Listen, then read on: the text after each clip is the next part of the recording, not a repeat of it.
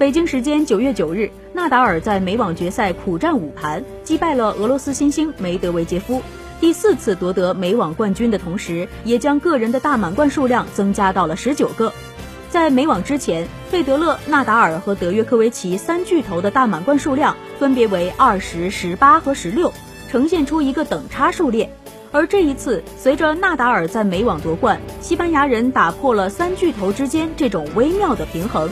他一方面将和德约的差距再度拉大到三个，另一方面则和费德勒的差距只剩下最后一个，这也是有史以来他距离费德勒最接近的一次。三巨头的最佳之争将在2020年进入空前的白热化阶段。